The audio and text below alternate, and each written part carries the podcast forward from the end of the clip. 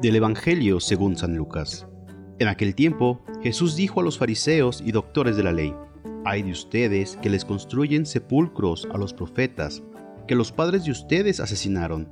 Con eso dan a entender que están de acuerdo con lo que sus padres hicieron, pues ellos los mataron y ustedes les construyen el sepulcro. Por eso dijo la sabiduría de Dios, Yo les mandaré profetas y apóstoles y los matarán y los perseguirán para que así se le pida cuentas a esta generación de la sangre de todos los profetas que ha sido derramada desde la creación del mundo, desde la sangre de Abel hasta la de Zacarías, que fue asesinado en el atrio y el altar. Sí, se lo repito, a esta generación se le pedirán cuentas. Hay de ustedes, doctores de la ley, porque han guardado la llave de la puerta del saber. Ustedes no han entrado, y a los que iban a entrar les han cerrado el paso.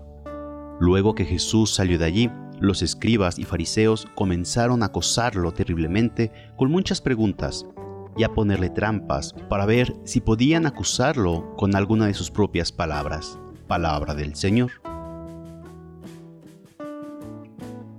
Sigue el ataque implacable de Jesús contra las actitudes de los fariseos y de los doctores de la ley.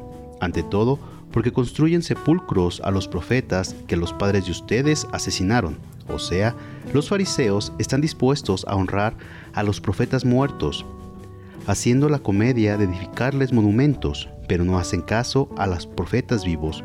Los tratan igual que sus antepasados a los profetas de antes. Nombra a dos, Abel, sacrificado por su hermano Caín, y Zacarías, el hijo del sacerdote Jehoiada, a quien mataron por encargo del rey Joás. Jesús nombra como primero y último a una serie de profetas que acabaron igual. Es lo que van a hacer con él también, porque presenta una fe y un Dios muy distinto de los que ellos están acostumbrados.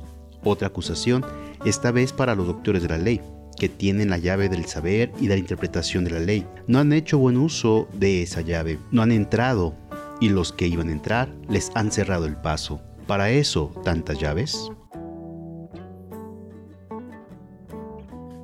Es valiente Jesús al desenmascarar las actitudes de las clases dirigentes de su época, pero sus palabras nos ponen interrogantes también a nosotros, seamos dirigentes o no. Esto puede pasar en la sociedad, en las que pueden estorbar a los poderosos las voces proféticas que se levantan contra sus injusticias. Puede pasar en la iglesia, en las que a veces se hace callar a los que tienen un espíritu más libre y crítico, aunque más tarde a veces se los rehabilite o incluso se los canonice. Y puede incurrir también a nuestro alrededor cuando nos sentimos molestos si somos criticados y hacemos lo posible por desacreditar a esos profetas que se atreven a llevarnos la contraria. A todos nos pasa que nos estorban los profetas vivos, no los muertos.